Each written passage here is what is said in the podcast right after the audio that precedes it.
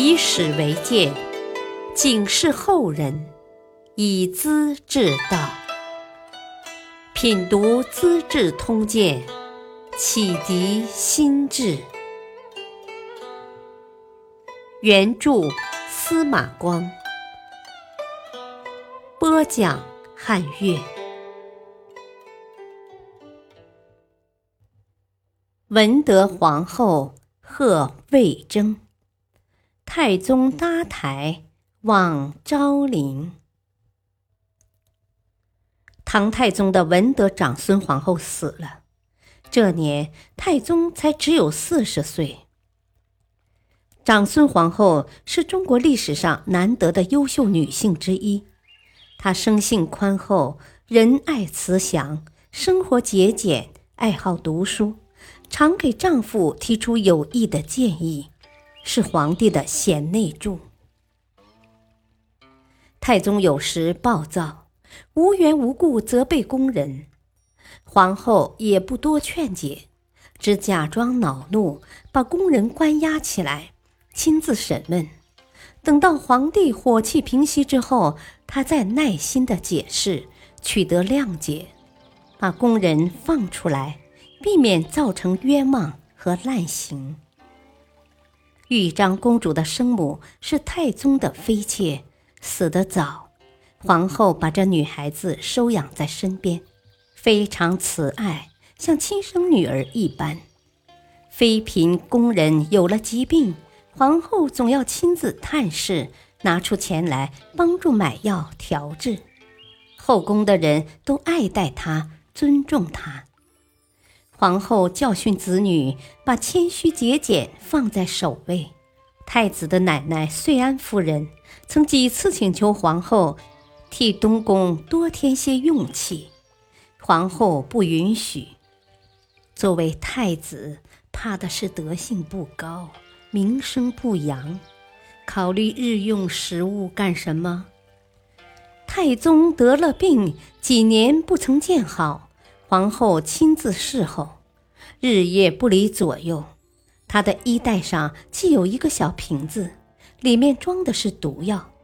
他曾对工人们说：“皇帝一旦不测，告别人世，我是要跟他一块儿走的。”这种义不独生的态度，显示出难得的品性和气节。长孙无忌是皇后的兄长，跟太宗是少年朋友，在玄武门事变中立过功，人品也好，自然深受信任。早要当宰相的皇后多次坚决推辞：“我当皇后，外加够富贵尊荣的了。”实在不愿兄弟再掌大权。汉朝的吕太后和霍光不就是活生生的例子吗？希望陛下体谅苦衷。不过太宗自有主张，没有完全听他的。刚继位就请无忌当了宰相。长孙安业是皇后同父异母的兄长，从小无赖，喝酒赌博。父亲早死之后，他竟把年幼的弟妹赶到舅父高士廉的家中去，不愿照管。妹妹当了皇后，没有因为兄长无情无义而报复，相反很尊敬、很关心。长孙安业还当了监门将军，可他烈性不改，又跟一帮人阴谋造反，当然要杀头。皇后跪在太宗面前哭泣哀求：“太宗是罪该万死的，但是他过去对我不好，人人都晓得。如果杀掉他，社会上还以为我在报私仇呢，对朝廷的名声会大有影响的。”太宗觉得有道理，长孙安业得以留下性命。流放到西南山区去了。皇后的亲生女儿长乐公主要出嫁，太宗因为皇后的缘故，下令嫁妆要丰厚，比女儿的姑妈永嘉长公主增加一倍。当时魏征还在，劝谏太宗说：“啊，我看不妥当啊！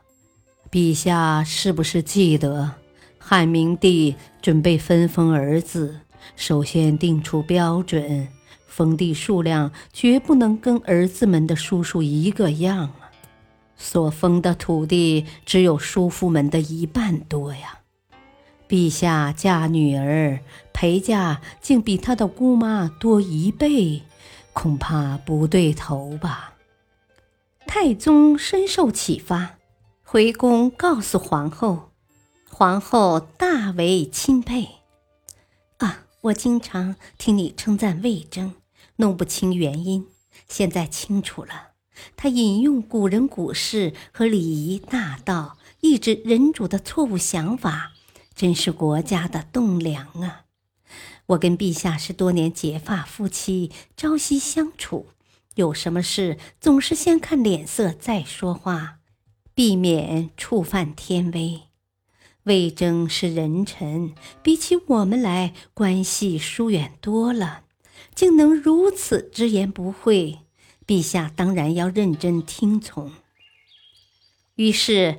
派使者带上四十万铜钱、四百匹绢帛送给魏征，同时告诉他：“啊，一向听说先生正派直率，今天才亲自领教啊，令我敬佩。特地送上礼物，略表心意，请先生永远保持这份秉性，不要改变。”有一天。太宗退朝回宫，气冲冲地说：“呵呵，我要把这个乡巴佬杀掉。”皇后奇怪，问他要杀谁。太宗板着脸：“哼，魏征这家伙经常在朝廷上侮辱我。”皇后没出声，转回内宫。过了一会儿。只见他穿着大礼服，恭敬和悦地站在太宗面前。太宗一惊，问他干什么。皇后联手作揖：“恭喜陛下，恭喜陛下！我早听说天子英明，臣子才忠直。如今魏征这样忠直，都是陛下英明啊！我能不向你致贺吗？”把个太宗逗得高高兴兴，一腔气恼全消了。皇后一向有心疼病，一天跟太宗去九成宫，半夜时候，才少报告发生非常事变，太宗全副武装下楼指挥，皇后抱病跟在身后，侍从们劝他别动，他说。皇帝受到惊动，我又怎么安心呢？从此以后，病情更重了。太子眼看母亲的病有增无减，请求道：“呃，药也吃尽了，病还不好，是不是求父皇赦免罪人，再剃度一些僧尼道士，呃，祈求冥福，怎么样？”皇后不答应，生死由命。人力没法强求。如果做好事有福，我一生没有做坏事；若不是这样，求他又有什么益处呢？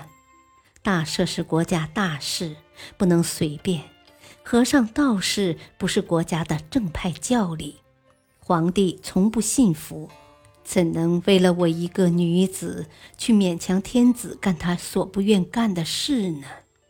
你若要干，我不如早些死的好。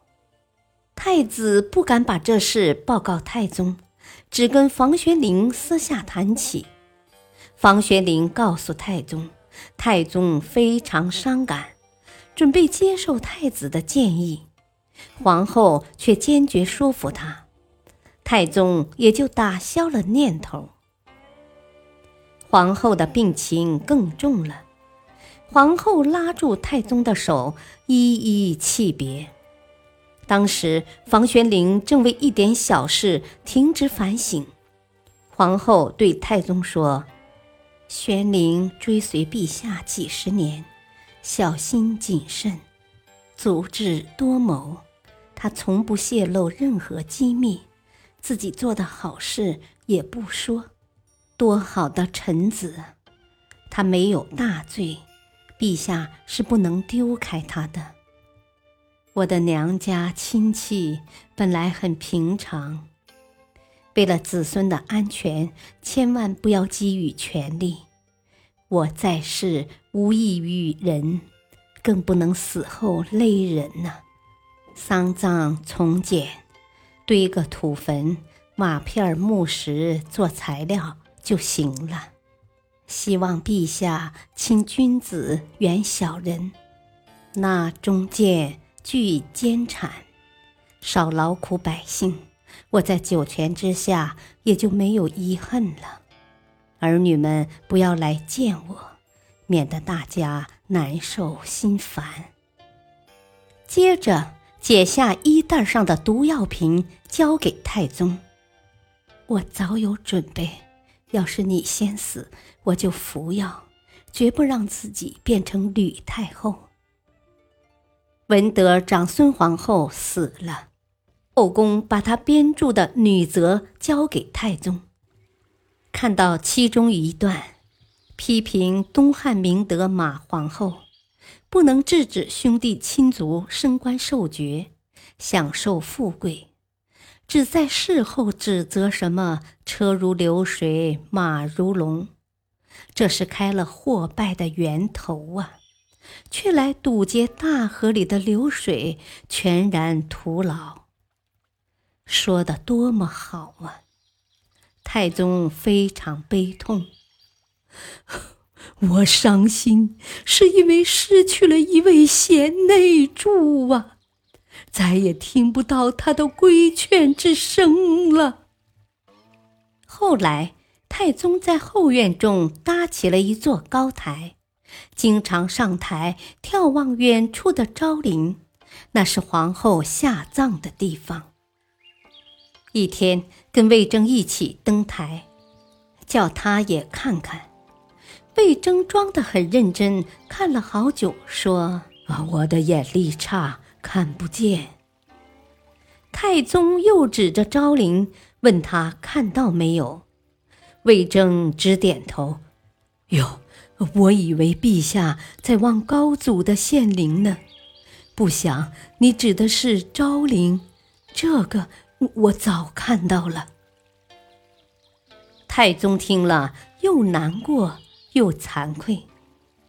作为人子，忘了父亲，只记得妻儿，像什么话呢？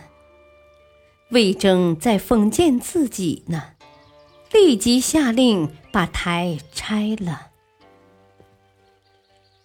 感谢收听，下期播讲尉迟恭拒娶公主，崔仁师感平冤狱。敬请收听，再会。